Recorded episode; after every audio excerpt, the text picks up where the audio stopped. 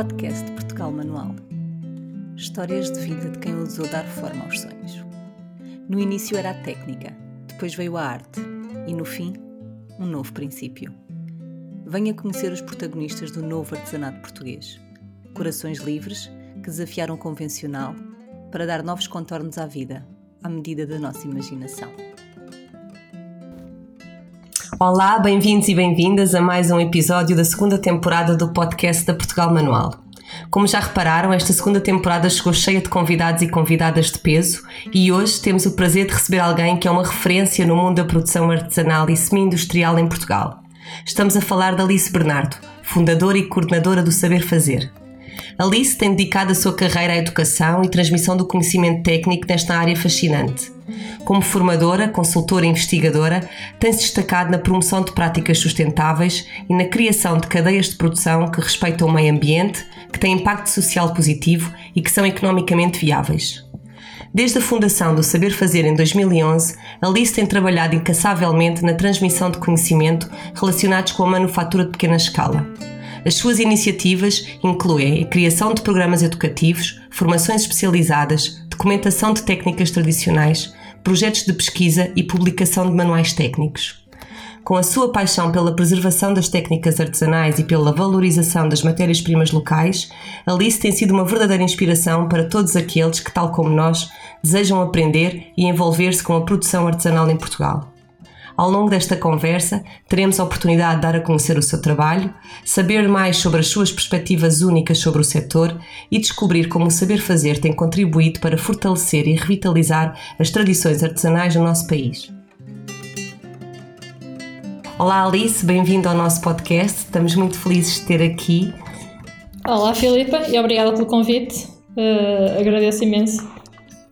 Olha Alice, Conta-me, desde o início, como é que tudo começou? Quem é Alice Bernardo? O que é que te aconteceu no percurso para te apaixonares pelo, pelo artesanato, pelas artes e ofícios? Conta-me. Olha, costumo dizer que não é propriamente uma linha reta, não é? Portanto, não é uma sucessão assim linear de eventos, mas quase uma espécie de puzzle de coisas diferentes que foram acontecendo em momentos diferentes e áreas diferentes e depois que se juntaram todas nesta. Não é? Portanto, eu de formação sou arquiteta, portanto não sou necessariamente formada na área, também acho que há pouca gente formada na área, propriamente dita. Uh, antes disto já tive uma atividade em que fazia peças, portanto já havia este, este, conhecimento da manufatura do ponto de vista do produtor, que é muito importante, portanto de quem faz, não só do ponto de vista teórico de quem vê fazer, uh, mas assim mais a fundo relacionado com o que tu também descreveste na tua descrição da minha atividade de, das matérias-primas, dos recursos locais, portanto, mesmo destes processos a fundo e tecnicamente aprimorados, como é que chegamos, sei lá, de uma ovelha ao fio, ou de uma semente ao linho, à fibra. Mais ou menos em 2011, eu acho que foi assim o um momento em que vi uma senhora afiar, muito especificamente, na Casa do Nordeste, em São Miguel, e aquilo ficou-me gravado. Uh, foi em 2010, não foi em 2011. E a partir daí foi à procura uh, através de, dos, dos, conhecimentos que tinha, da, das, da rede que tinha, portanto, e fui parar, na altura fui parar, acho que fui parar muito bem, a Bucos, a Cabeceiras de Basto, em 2011, no início de 2011, uh, eh, através da Filipa, uma amiga minha, das marionetas Mandrágora, que me deu referência, não, olha, porque ali as senhoras fazem assim, assim e tal e tal. Claro que na altura não percebia absolutamente nada, de nada, de nada, portanto, e com a Dona Elídia, ainda hoje a minha madrinha, uh, madrinha, não é, sentido figurado, uh, fez-me uma entrada neste mundo que depois a partir daí foi sempre a crescer, pronto, mas tenho este gosto muito grande pelo conhecimento técnico e pela origem da matéria-prima, especificamente. Não que não aprecie, obviamente aprecio imenso a transformação, o, o secundário, não é? Portanto, a matéria-prima depois para o produto acabado, mas a produção da matéria-prima atrai-me bastante. E, portanto, a partir daí o projeto foi crescendo e o trabalho também. Sim, e em 2011 tu foste uma das primeiras em Portugal, de facto, a dedicar-te a, a, esta área e nessa altura ainda ninguém, ainda não era assim mainstream como é quase hoje, de facto, todas essas questões. Como é que olhas para essa evolução ao longo destes anos, destes anos esta evolução de, de estarmos a atrair novos públicos, novas pessoas interessadas uhum. em fazer. Como é que tu olhas para isso? Olha, apesar de eu ser uma pessoa, acho que sou muito crítica do setor e tudo, no entanto, acho que a evolução foi extremamente positiva. Ou seja, eu sou uma crítica eh, otimista.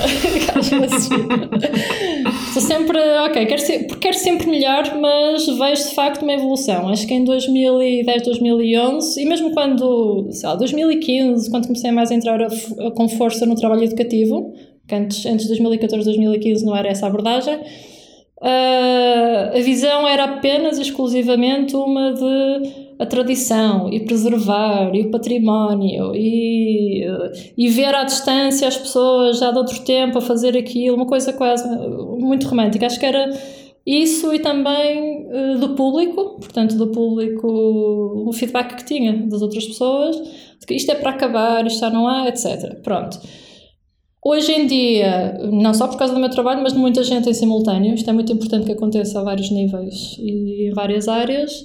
Acho que já há uma franja muito grande de gente a ver isto como uma solução para a sustentabilidade, com outras, uma perspectiva muito mais contemporânea, contemporânea e futura mesmo, não, uhum. não só atual, mas também futura.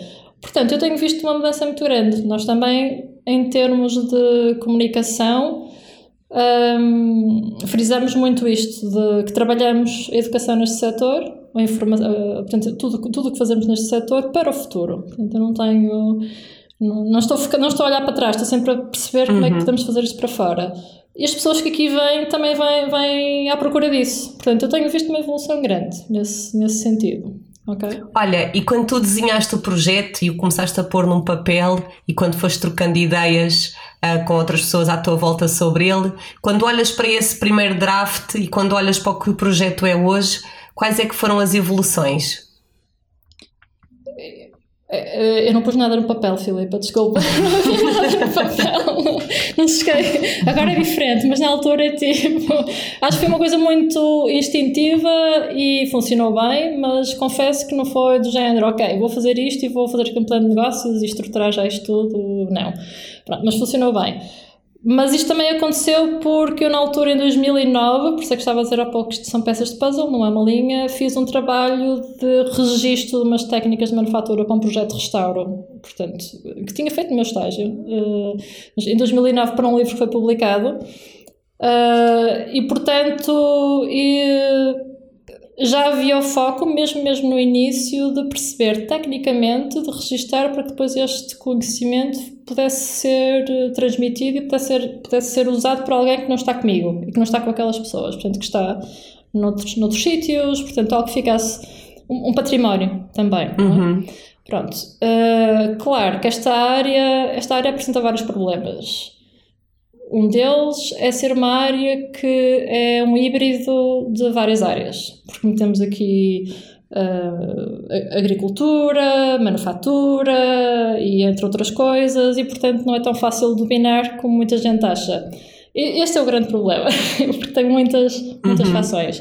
E portanto, eu própria no início, com esta boa vontade, eu, eu, eu agora voltei ao início, curiosamente, tem uma volta muito grande e portanto voltei ao início de registar, documentar e produzir conhecimento, que era a minha vontade no início, dei uma espécie de passo atrás para perceber exatamente qual era o panorama que se vivia em Portugal, portanto, nesta área. Portanto, acho que 2011, depois 2012, 13, foi muito eu tentar perceber, tirar quase o retrato, fazer o snapshot do que é que se estava a passar, quem é que faz o quê, como é que isto está estruturado, como é que isto funciona Uh, e depois é que comecei a entrar na educação, que é a minha verdadeira paixão. Portanto, e, portanto isto começou com desejo de conhecimento, passou por uma altura de registro e, entretanto, os últimos anos, diria 2014, 2020, foram passados a adquirir conhecimento, a adquirir, não a produzir, mas a adquirir conhecimento. Foi um caminho muito grande, estamos a falar de sete, sete anos, seis, sete uhum. anos em 2021 só aprender e ensinar também em simultâneo, claro, temos uma atividade económica, mas aprender muito. E acho que só a partir de agora, curiosamente, é que as coisas vão começar a sair cá para fora. Portanto, esses documentos que resultam da nossa aprendizagem. Portanto, e de facto vais construindo também ao longo do tempo uma base sólida na qual assenta também todo o vosso trabalho e que vocês já são reconhecidos por isso. Uh, e também por esse reconhecimento vocês receberam uh, recentemente a certificação da DGERT. Queres explicar-nos um bocadinho uh, o que é que isto significa? O que é que isto significa? Sim. sim. Então, para nós foi importante porque efetivamente temos aqui um trabalho muito grande de, de aquisição de conhecimento e que depois, e depois vai resultar em produção de conhecimento também, porque nós não fazemos um registro imediatamente ele serve. Portanto, há, uma, há um, efetivamente um input nosso e uma visão crítica sobre o que queremos pôr, cá, cá fora. Uh, esta certificação na qual trabalhei alguns anos, felizmente com, com, com bons parceiros, com boas parceiras, neste caso uma boa parceira, que é a Cláudia Camacho, uh, serviu para nos, de facto, uh, burocraticamente, digamos assim, nos dar, não é, nos dar a verificação de que precisávamos para, uhum. para, para a formação que estávamos com alta qualidade, mas que efetivamente legalmente não, não, era, não era formação profissional, não era, não era nada disso, não é? Portanto, estamos a par, está, efetivamente estamos a par de qualquer pessoa que dá um workshop ao sábado de manhã, digamos assim, em termos de, de certificação, é a mesma coisa. Pronto, e achamos que o que estávamos a fazer não era exatamente a mesma coisa. Achamos que estamos a, estamos a dar formação profissional de altíssima qualidade, com recursos pedagógicos, com curso online, com uma investigação fortíssima e que merecemos ter devido reconhecimento. Portanto, fizemos este trabalho para, para de facto podermos dar formação profissional. Pronto, e nesse, nesse aspecto, uhum. fazer esta certificação e todo o processo que isso implica foi muito importante. Portanto, o que é que isso quer dizer? Que estamos certificados para dar formação profissional e para vos qualificar. Parabéns, fiquei, fiquei muito feliz de ver isso. E explica-me na prática o que é que tiveram que implementar de diferente para obter esta certificação. Aqui acho que há uma ligeira mudança de público, ou seja, no início uh, e durante os últimos anos nós estivemos virados muito para o público informal, público final, não é? Portanto, qualquer pessoa que queira vir fazer os nossos. Ainda fazemos, obviamente, claro que fazemos Uh, mas o meu desejo é conseguir uh, formar educadores, efetivamente. Okay? Portanto, formar pessoas que depois possam fazer parte das nossas comunidades e, portanto, que este conhecimento já esteja disseminado pelo país e que esteja nas bases, que esteja nas escolas, que esteja nos serviços educativos, que esteja por todo lado. Pronto. Portanto, uh, isto obrigou-nos a criar uma estrutura muito má, a definir a estrutura, não, é não que nós não tivéssemos estrutura, mas burocraticamente obrigou-nos a, a, implementar mecanismos que nós não necessitávamos deles, mas agora vamos, vamos necessitar, não é? Portanto, a nível, mesmo a nível de recursos humanos, de estruturação dos planos de formação, dos recursos pedagógicos, de outras, de outras coisas burocráticas, de verificação, de avaliação de conhecimentos que nós não fazíamos se nós não, não éramos, eh, se não estávamos a fazer formação profissional. Portanto, qualquer pessoa que venha às nossas formações paga o custo total da formação. E nesse sentido uhum. não tem a obrigação de ser avaliado, não é? Portanto, não, é um cliente nosso.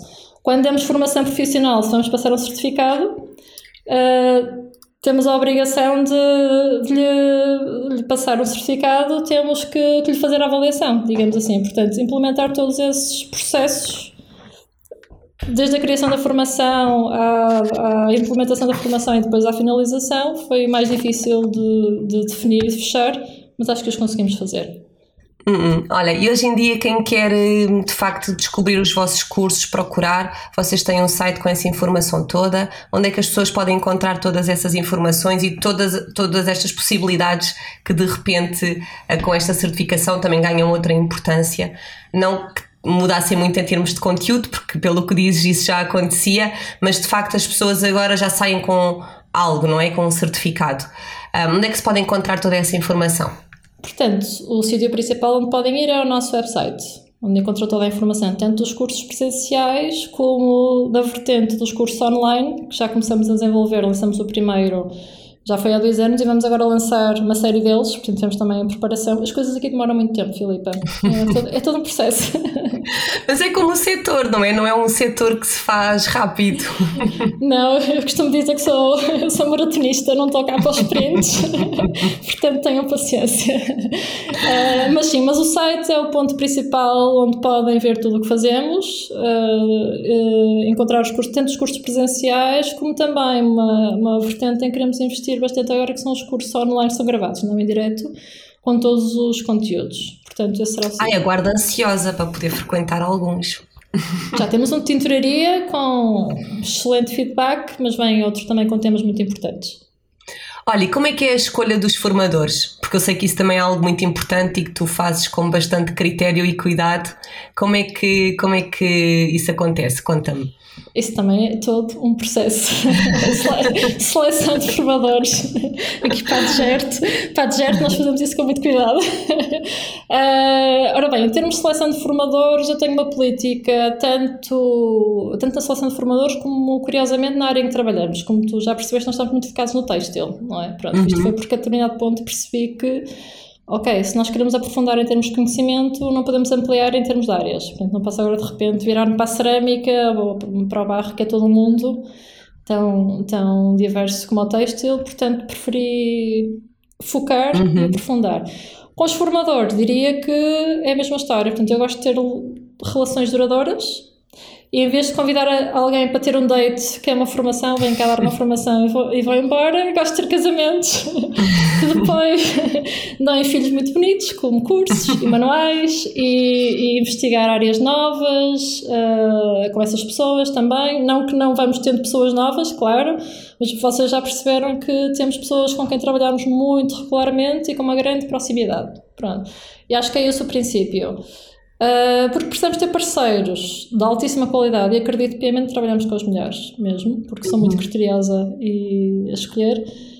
Trabalhamos mesmo com os melhores. Uh, precisamos ter parceiros para depois podermos olhar criticamente tanto para a técnica como para outros temas, não é? como, como para a visão do setor. E acredito que a minha equipa neste momento é muito sólida nesse aspecto. São colaboradores externos, naturalmente. Uhum. Sim, não é só uma questão de convidar estas pessoas para virem dar o workshop, mas é de facto tudo o que é que se pode agregar e de facto também ter as pessoas qualificadas e que também se distinguem no setor por isso, também depois agrega a toda a oferta que vocês fazem quando desenvolvem estes, estas formações. Olha, para quem não faz ideia do que é isto, do ofício, conta-nos um bocadinho o que é que é o ofício e de que forma é que este encontro se dá com o saber fazer e o que é que daí resulta. Ora bem, a pessoa que devia estar a falar do ofício, que não está cá, que é o Miguel, que é o meu marido e o meu sócio. Portanto, isto é uma empresa muito familiar. Portanto, é só casamento e, e, relações próximas. O ofício, costumamos dizer que é o outro lado do saber fazer e vice-versa. Portanto, uh, e nós juntamos, efetivamente juntamos as duas atividades há pouco tempo debaixo do mesmo teto e cada vez a colaborar mais intimamente profissionalmente. Uh, mas é fácil explicar, portanto, tal como disse há bocado, que esta, esta área é um bocado complexa, não é? Portanto, nós temos aqui um mix. Quando falamos de arte, falamos de arte, embora também existe o negócio da arte, não é? Pronto, todo esse, toda essa parte do business. Mas no craft está aqui, é aqui um mix de. é cultura, mas é manufatura, portanto é produto e, portanto, é um bocado complicado.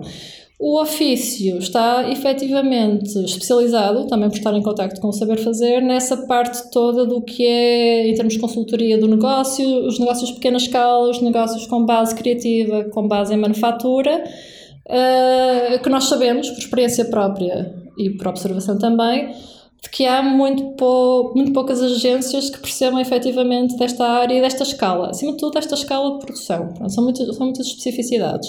Uhum. E, portanto, especializa-se nisso, especializa-se, uh, também estamos os dois juntos ali. E também temos um gabinete de design também funciona muito bem, portanto, acabamos por ter estes serviços integrados que são necessários uh, à comunicação do saber fazer e também para os nossos clientes, que é absolutamente essencial, portanto, esta parte da comunicação. Uhum. Olha, e vocês também se tornaram membros associados do European Creative Hubs Network. Explica-nos também o que é que é isto, para quem nunca ouviu falar e não, não sabe o que é. Portanto, é uma rede, como o nome indica, de Creative Hubs, aí estamos a falar de uma série de. Portanto, há diversas, uh, diversos tipos de entidades, não é? Desde espaços de co-work, makerspaces, uh, todo este tipo de espaços, que têm sempre uma base criativa, não é? Criativos a trabalhar para nós foi o momento de, de, ampliação de rede, que é muito importante neste momento. Portanto, eu acho que até agora nós estivemos, estive mais, lá está, naquela fase de, de fermentação, quase, não é? Portanto, uhum. adquirir conhecimento, a montar rede, pronto, e agora está na altura disto vir tudo cá para fora. Portanto, também é um momento de charneira aqui para nós e também de crescimento e de ligação com redes que sejam uh, importantes para este tipo de atividade. E que surge essa ligação, portanto, juntarmos uma rede, percebemos que parceiros é que podemos ter para efetivamente podermos ter um, um impacto maior uh, nas atividades que queremos fazer. Portanto, sozinhos não vamos longe, não é? E que importância é que tu achas que isto pode trazer também a nível de contactos, não só em Portugal? Um, o que é que achas que isso pode aportar ao projeto? Uh, uma, um impacto, havendo colaboração europeia, um impacto que sai para além de fronteiras. Para mim é muito importante porque acho que muitas vezes este trabalho pode ficar subaproveitado sendo usado só em território nacional, em português, e portanto, havendo colaboração tanto na produção como mesmo, na reflexão nesta área a nível europeu, estamos a falar basicamente a nível europeu neste momento, para uhum. já. Uh, obviamente temos aqui a possibilidade de ampliar o impacto, que é o que nos interessa. Portanto, mas Sim. Foi, foi uma, uma, uma um, algo que aconteceu muito recentemente, não é? Portanto, uhum. estamos agora a começar, mas temos boas perspectivas. Sim, olha, e como é que tu achas que isso pode vir a contribuir para o fortalecimento das indústrias criativas em Portugal? Já podes desvendar um bocadinho ou ainda está tudo muito uh, embrionário e só ainda estás naquela parte, como já vem também sendo característica tua, que estás só a desenvolver e depois de repente sai tudo. Sai tudo. é um bocado assim. Olha, eu acho que o que nós temos a contribuir, porque é que. Acho que a pergunta até pode ser: porquê, okay, é que vocês se juntaram a uma rede de apps criativos, não é? E que tem, ok, tem makerspaces e coworks e tudo, mas o saber fazer é um bocadinho diferente no, uhum. no, meio disto é um bocadinho diferente. Nós somos muito técnicos, estamos mesmo na manufatura e estamos no campo e com, com, com linho, com as ovelhas e no meio de tudo. Eh, e esta gente geralmente não, não é? Pronto.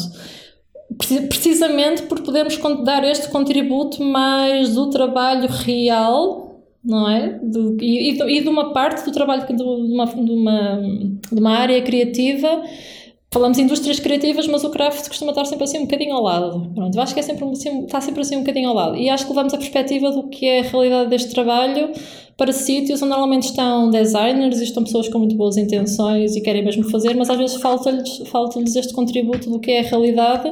E realidade mesmo, eh, não é só a realidade do setor, mas a realidade material, da produção das coisas, de como é que as coisas são feitas, como é que podem acontecer. E acho que é isso que aportamos uh, nesta uhum. ligação e, e, e no que são indústrias criativas, acho que a nossa contribuição é essa. Olha, e de facto, um, como é que vocês se têm posicionado e isso tem acontecido? Pelo menos para quem vê de fora como eu, uh, eu vejo-vos um bocadinho como um agregador e facilitador no contexto do trabalho artesanal e da produção industrial em pequena escala. No campo, como é que isto acontece mesmo? Como é que vocês fazem aqui esta ponte entre estas pessoas que querem aprender, estas pessoas que estão diretamente relacionadas com estas práticas? Uhum. Como é que é esse nós, trabalho? Nós não temos funcionado, a verdade é, nós não temos funcionado muito como intermediários, não é? Portanto, uhum. uh, só pessoas que me ensinaram a mim, de repente, ok, agora vou levar uma turma para trabalhar com com donadores ou outra para aprender o link. Não temos feito isso. Nós somos, nós produzimos conhecimento, então o que eu quero é trabalhar com estas pessoas. Nós quando fazemos a aquisição de conhecimento não fazemos com, de, uma, de uma fonte única, ou seja, não há simplesmente, ok, vou ter com uma pessoa que eu considero especialista e se eu não sei nada, eu, se eu não sei nada daquela área, na verdade eu não estou capacitada para decidir se aquela pessoa é especialista ou não. Começa logo por aí. Pronto. Uhum. Nós achamos que se calhar sabe alguma coisa vou ter com essa pessoa, mas o nosso processo é longo porque vou ter com essa pessoa, faço, faço recolha de conhecimento, vou aprender, que é muito valiosa esta experiência, mas depois temos a nossa experiência, temos a nossa investigação quase académica de ir perceber exatamente como é que se faz, temos, vamos cruzar informação com outros profissionais antes de produzir, seja o que for. Não vem nada cá para fora antes de ser validado, ou caso um peer review da informação que vem cá para fora. É verdade, é isto que falta, é isto que falta no craft, muitas vezes. Vão todos sim, fazer um vocês têm, Sim, vocês têm feito de facto um trabalho notável nessa área, até na produção de alguns livros que têm feito também. Uh, Fala-nos também um bocadinho sobre isso. Os livros são aquilo em que eu me quero focar porque estou, estou portanto, passamos estes anos a produzir o conhecimento e ele tem que começar a ficar para fora. Portanto, agora estamos muito focados. Aliás, tenho feito um bocadinho menos de atividades. As pessoas perguntam, ah, não fazem um curso de língua presencial? Neste momento estamos focados, é uma equipa pequena, queremos manter a equipa pequena, não queremos ter uma estrutura grande nem, nem nada do género e estamos focados em pôr os conteúdos cá fora, seja em formato físico, livro, seja em formato digital, os cursos online, principalmente, entre outras coisas que podem surgir. Uhum. E por de facto, quem nos está a ouvir, eu convido também a seguirem as vossas redes, podem ver este, este contraste que está na Alice que vai fazer a tosquia, na Alice que está a tratar do linho como tiveste este fim de semana e depois na Alice que vai e senta-se no escritório e de facto produz uh, conhecimento. Qual delas é que te mais te faz sorrir, a que mais te preenche, a que mais te faz saltar da cama? Mas essa, essa é uma boa pergunta. Mas sim, esse contraste é absurdo. Acontece muitas vezes estar tipo. Acontece mesmo, está tipo no meio de uma desquia, é, tipo com as mãos com, tipo, com um velo a fazer a desbordagem e estar a receber um e-mail uh, da contabilidade porque uh, aqui a guia para pagar o IVA. e, tipo, realidades, realidades de negócio, não é? Portanto, uhum. temos essa. Yeah, mas acho que é isso que nos dá vantagem, de certa forma, porque nós estamos este híbrido de alguém que vai para o terreno e que tem, é mesmo operacional, operacional, mas depois temos essa componente mais burocrática, mais institucional também a funcionar. Pronto, agora qual é que eu gosto mais?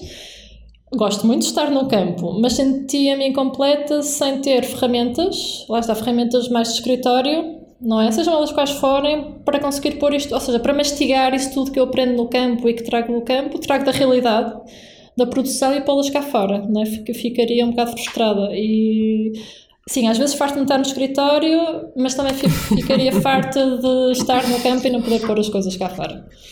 Mas há um contraste Sim. muito grande, foi uma pergunta bem, bem atirada.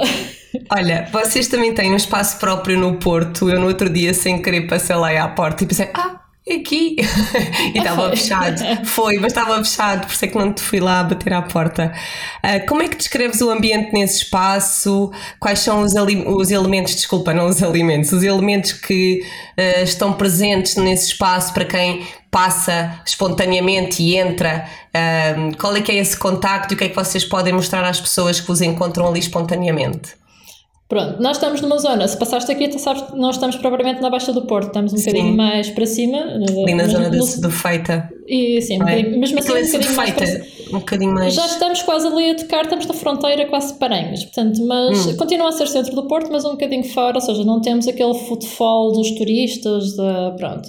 Se tivéssemos, não fazíamos mais nada, porque era só atender curiosos a entrar eh, e para ver, pronto. Ainda assim Uh, temos curiosos entram, mas temos mais as pessoas que vêm aqui de propósito, portanto, que planeiam a vinda cá, o que nos cai é um fit melhor para nós, porque precisamente por, por causa daquilo que disseste, estamos às vezes fora, às vezes temos a loja fechada, porque se estamos no campo, temos uma equipa pequena, não estamos aqui. Portanto, o nosso foco, na verdade, é temos a loja, super importante, o online é muito importante. Uh, mas as pessoas entram assim, curiosos, ah, o que é, que é isto aqui? E, e, a fazer todo tipo de perguntas, e a primeira coisa que comentam sempre é o cheiro. Começa logo, é sempre o cheiro, é a primeira, cheira a ovelha. e eu respondo sempre: se não cheirasse, era mau sinal. e se entrarem num sítio que diz que vende lãs e não cheira a ovelha, desconfiem. Portanto, e nós até fizemos uma pequena série que já fizemos alguns vídeos uh, para, o, para o Instagram e para o TikTok, se chama O que é que é isto? Porque Sim. são aquelas perguntas que as pessoas fazem sempre, são muito cómicas mais durante as oficinas, passam cá mais tempo. E isto o que é que é? Porque de facto é um espaço, acho que é um espaço muito agradável, mas, mas está a abarrotar de coisas que as pessoas não sabem bem o que é que é e para que é que serve. Às vezes até acham que sabem, mas é outra coisa. Portanto, acho que é um espaço muito interessante e que, acima de tudo, leva a muitas perguntas. As pessoas fazem muitas perguntas e faz pensar muito. Género, ah, isto é lá em bruto. Ok, mas, mas depois o que é que acontece? Isto, isto o que é que é? Ah, isto é que é o bolinho. Ah, ok. Então, leva-nos ali logo a uma discussão acerca das coisas. Acho que é esse o propósito. Uhum. E estavas a dizer que vocês vendem, vendem então as lãs e o que é que vendem mais? Portanto, a nossa atividade comercial é, acima de tudo, uh, um apoio à formação que damos. Portanto, imagina isto como uh, nós formamos as pessoas, onde é que as pessoas vão comprar, sei lá, os tiares, ou as rodas de fiar, ou os fios para tecer, pronto. E, portanto, está muito mais focada em ser um sítio em que o material está super selecionado. Portanto, nós sabemos uhum. que são ótimos para a feltragem, para isto, para aquilo. Uh, portanto, tentamos vender todo o tipo de material que está associado às formações que temos, pronto, com a maior qualidade possível. Olha, e vocês também fazem uns workshops aí no teu espaço. Uh, que tipo de workshops é que as pessoas podem encontrar aí? Sim, agora tens feito menos, não é? Agora tenho feito um bocadinho menos, estamos a, estamos uh, a fazer um bocadinho menos e maiores. Portanto, estamos a fazer mais em formato mais masterclass, portanto, mais técnico. Então, a partir das pessoas que vêm cá, nunca vêm, nunca vêm para passar, sabem perfeitamente que isto é mesmo para aprender. Pronto, vêm mesmo, vão ter que fazer contas, vão ter que queimar um bocadinho os neurónios para aprender. não dá, precisa, não dá exatamente para relaxar. Uh, damos muitos com a nossa equipa que já, que já, já deves conhecer mais ou menos, aquela equipa mais, mais ou menos permanente que falamos. Eu também dou algumas formações, mais especificamente na área da LAN, sou eu que dou todas as da LAN, uhum. do Indigo e as do Linho, mas as do Linho são fora daqui, nunca damos aqui. Portanto, em termos de formações, temos na área da tecelagem, da feltragem, tudo o que diz respeito à lã, uh, tinturaria natural, Excepcionalmente, damos uma de cestaria com a Rosa e o Manuel, também já são parceiros nossos uh, desde 2012, portanto, temos relações muito longas uhum. com estas pessoas. Isso é bom. Uh, mas acima de tudo, o que podem encontrar aqui são formações em que penso que juntemos o melhor dos dois mundos, em que pessoas que realmente querem aprender sobre esta, estas técnicas vão encontrar não só conhecimento extremo, mas também um grande profissionalismo na parte pedagógica, porque estes formadores que eu tenho aqui fazem essa junção que eu considero muito rara e muito mágica, e porque às vezes encontramos artesãos ou fazedores, quiserem chamar, que são muito, muito bons tecnicamente, mas não são necessariamente bons a ensinar. Não, uhum. nem, nem, é necessário que isso aconteça, não é? Às vezes até conhecemos boa, pessoas que são boas a ensinar, mas não, não, não têm um conhecimento muito, muito aprofundado. E eu acho que aqui temos poucos formadores, mas muito, muito bons e que juntam essas duas vertentes. Portanto, encontram os melhores dos melhores. Sim. Diz, diz. Não, ia dizer, menos vezes, menos formações, mas melhores. Mas, claro, mais qualitativas.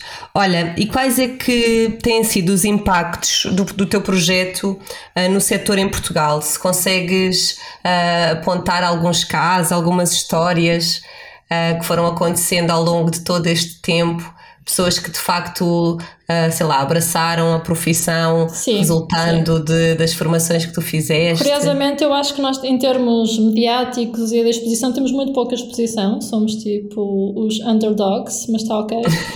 mas o impacto é real e, portanto, isso, isso interessa-me bastante. E acho que a partir de agora estamos a tomar uma nova posição que vai, vai ampliar um bocadinho.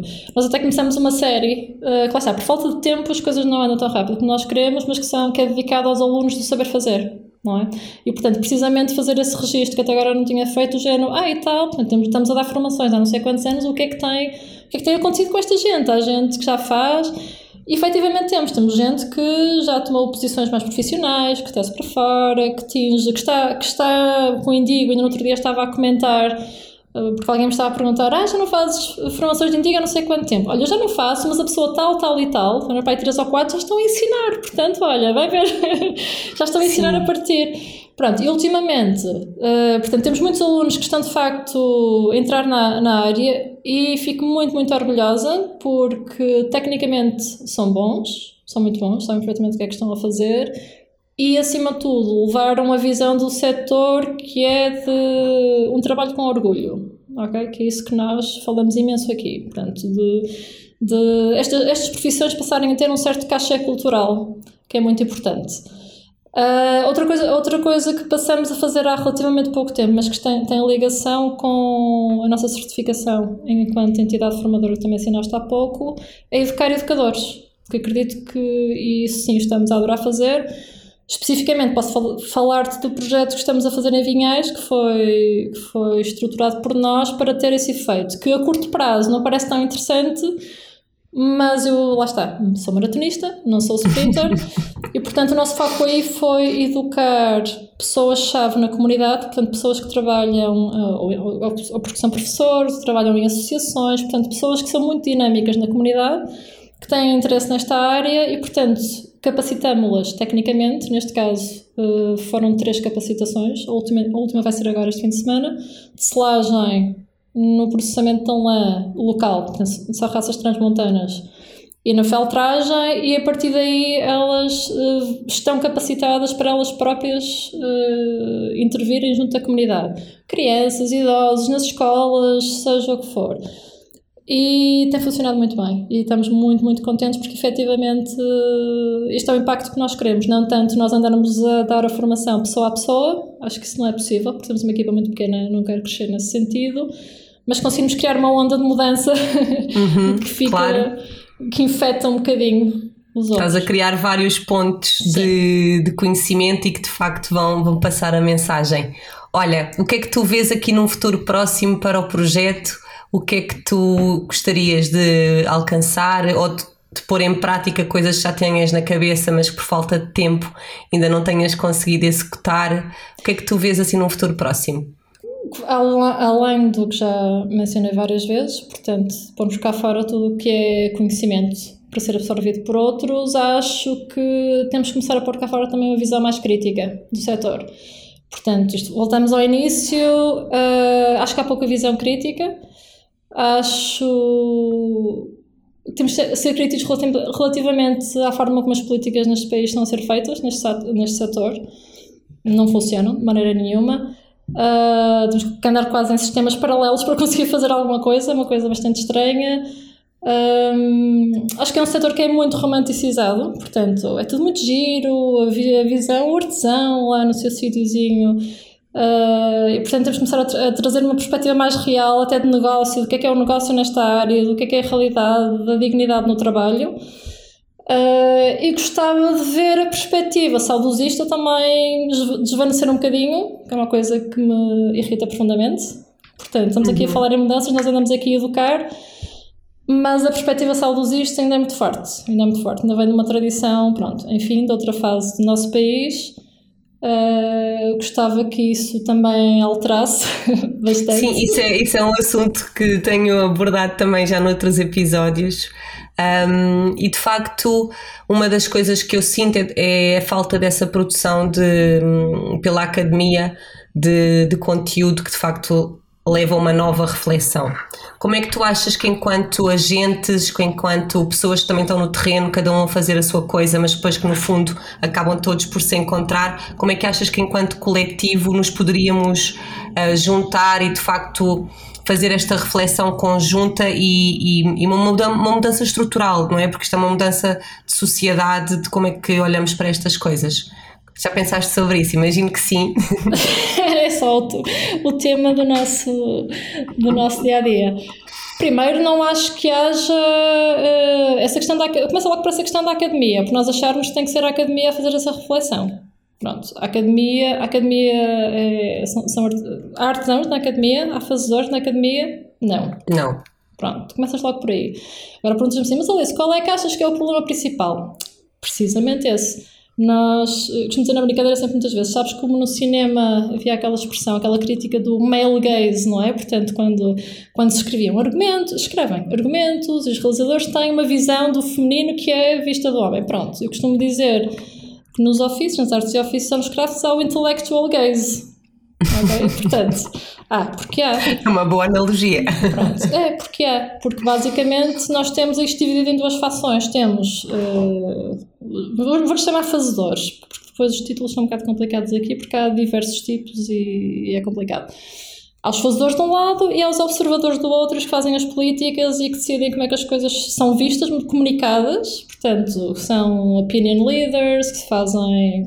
que comunicam, portanto, têm as ferramentas de comunicação que são da maior importância. Por isso é que ao bocado te dizia, pá, posso estar no escritório, gosto de estar no campo, mas preciso estar no escritório a produzir, se não sinto que estou numa posição muito vulnerável. E muitos uhum. fazedores estão numa posição muito vulnerável, porque não têm input não é? Não têm uh, opinião nem nas políticas, nem na visão do setor, nem em nada. Portanto, temos aqui neste momento isto é o que se vive em Portugal, ponto final. E não, não é, para mim não é discutível. É, portanto, temos uma certa elite cultural e social que decide e, e decide como é que os outros são vistos. Pronto, e portanto o que é que precisamos aqui? Acho que nesse aspecto de educação um bocado até subversiva temos sido bem sucedidos, portanto, caso ativista, agora, agora para ser mais ativista, a partir de agora, se também algo que queria fazer diferente. Acho que não temos falado o suficiente das situações que temos observado, temos ficado um bocado nas sidelines e, portanto, não tenho tido uma boa contribuição também. Mas temos sempre falado desta questão de, de, uma visão crítica do setor, real do setor, do que é que as coisas custam, de como é que as coisas devem ser estruturadas, de como é que, como é que podem funcionar na realidade, tendo em vista o benefício do fazedor. Não, uhum. não como principal do, do intermediário, do logista, do designer, do historiador, do antropólogo, do político, de tudo que de tudo que vive à custa desse setor, menos o artesão. Pronto.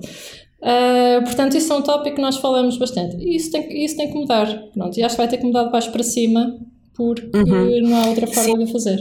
Tu estás a falar, eu estou a pensar, bom, mas será que, enquanto fazedores, quais serão os que querem de facto assumir esta esta, esta luta, não é? Assumir este papel. Se calhar serão poucos. E daí também a importância da formação e de vocês também fazerem este trabalho com estas pessoas que vocês estão a capacitar, não é? Porque de facto é uhum. é muito mais fácil tu, quando capacitas uma geração mais nova, já com, com esta filosofia toda, não é?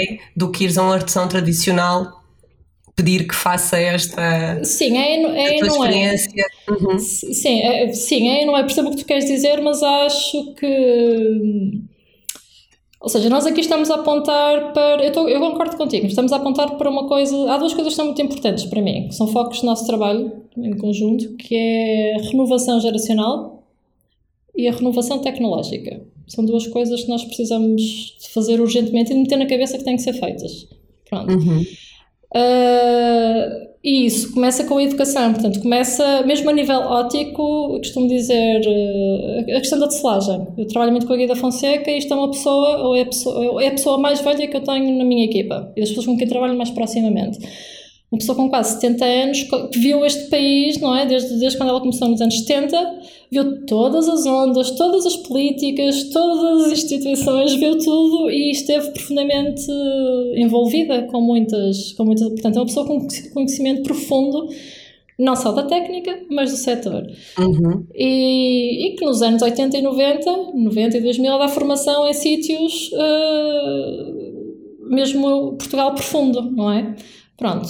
E, e, temos, que, temos que pensar, de facto, nós precisamos de, de pessoas com uma visão do setor crítica e que perceba qual é o futuro disto, não de como é que isto deve ser preservado, que é a pior, a, pior expressão que eu, que eu mais odeio, é, é preservação. Mas vamos preservar o quê? Preservar o quê? Isto é, a manufatura é a evolução natural, nós estamos sempre à procura de fazer melhor e de fazer de outra forma e, e de como é que isto evolui, pronto. Portanto, precisamos de uma visão desse género. Há cada vez mais, eu acredito, pessoas a trabalhar nesta área que têm essa visão. Pronto. Se têm essa costela mais ativista ou se juntarem, acho que ainda não há massa crítica para isso, mas também este trabalho começou há pouco tempo. Portanto, temos uhum. que dar um bocadinho mais de tempo. Mas tem que começar a acontecer. Sim, isso é interessante porque hum, eu com a Portugal Manual, que é um bebê, enfim, temos a nossa dimensão, um, desde o início, mas mais recentemente nos últimos dois anos, somos contactados por muitos estudantes que estão a estudar as artes e ofícios em Portugal e para teses de mestrado e querem-se fazer muitas perguntas. Um, tu também isso acontece? Como é que olhas para isso? Uh, às vezes cansam porque é como se estivesse todo, uh, a ter déjà vus constantes. Está sempre a começar do zero. Costumo dizer na brincadeira às vezes, ah, porque ali, eh, parece-me alguém, ah, porque ali um programa muito giro. E eu já vi isto acontecer em 2012, em 2014, em 2000 e... e já sei o resultado que isso vai ter. Portanto, uh, dependendo às vezes da pessoa que nos contacta, porque é que está também. Há pessoas que estão dispostas a ver mais, a tentar perceber melhor, a ir mais fundo e há uma franja delas que não, que quer só o trabalho superficial. Portanto, uh, portanto dependendo de quem nos contacta, pode encontrar, pode ter receptividades diferentes. Isso eu uhum. admito uhum. aqui em público. Estou a admitir. Isso é o bom de ser uma iniciativa privada. Ora, não é? Tocas é o que as pessoas me dizem: Ah, mas porquê que eu não posso entrar para Portugal Manual? Eu digo: Porque eu não gosto. Sabes? É o bom de ser uma iniciativa privada. Se tu não gostas, Pá, e as pessoas reclamam e eu tenho pessoas que ficam mesmo ofendidas comigo. Pá, mas é assim. Mas é privado, pronto. dizer também, pá, nós estamos, pá, mas porque, porque é que vocês não colaboram com A, B ou C? Pá, porque não está, não está de acordo com aqueles princípios que nós defendemos. Não, não, não, não uhum. consigo explicar de outra forma. Não é, não é mau, não é, é só diferente. Nós pá, não vamos ligar. Claro, não se identificam. Mas, mas, relativo, mas uma coisa que me preocupa é, é uma questão de educação. Preocupa-me, vejo frequentemente. É uh, pessoas que chegam a este setor, portanto, eu, eu falo muito do texto porque obviamente é a nossa especialidade, mas nas outras sei que é igual também. E com, com uma leviandade do género, ah, porque eu vou registar esta técnica, podes inserir no bracket a técnica que quiseres e depois já estou a produzir uma tese, um livro, um vídeo a explicar essa técnica. E, e uh, a arrogância de acharem que conseguem perceber tudo só em dois dias de registar um artesão e de... pronto, isso acontece-nos imenso. Uh, de acharem que, lá está, isto, isto tem a ver com mudar a imagem também do que é que é o conhecimento associado a esta técnica, que, é, a estas técnicas.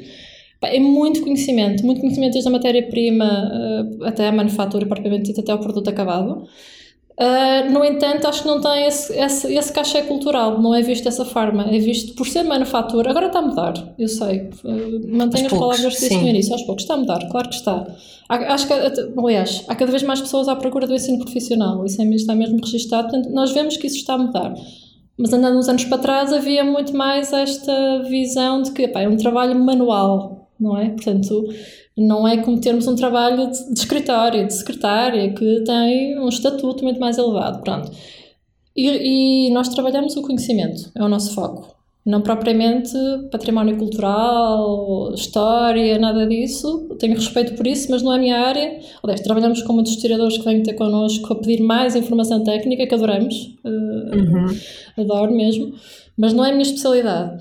Um, mas é incrível como, por ser manual, por ser uma coisa vista como alguém que está ali no meio do monte, estou a exagerar, ou a fazer aqui uma caricatura, uhum. não é? Pronto. De certeza que não é assim tão difícil de, de replicar. De certeza que eu vou lá com uma máquina fotográfica e, e a filmar e consigo ensinar isto a toda a gente. Se calhar não. Pronto. e acho que precisamos começar a ter mais respeito por isso e subir o estatuto.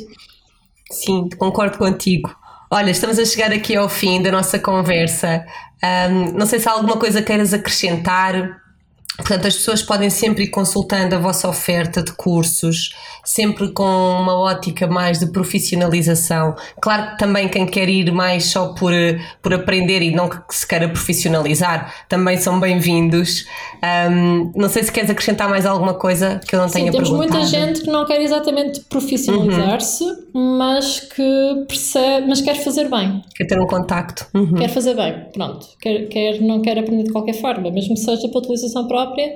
Quero fazer, uhum. portanto, essa. Uh, e, e, temos formações para essas pessoas, claramente. Não, não nos ataremos só a fazer formações profissionais, sem dúvida. Sim, olha Alice, agradecer-te por esta, por esta conversa um, e dizer então que o nosso podcast está disponível nas plataformas Spotify, Apple Podcast e Google Podcast um, e que tu estás à distância de um clique, seja através do site, através das redes sociais, do TikTok, do Facebook e do Instagram, uhum, certo? Sim. E as pessoas que queiram visitar-vos uh, podem sempre mandar-te uma mensagem e marcar uma visita ao espaço. E a oferta da, das formações estão lá para quem quiser. Obrigada. Obrigada, Filipa. Até breve.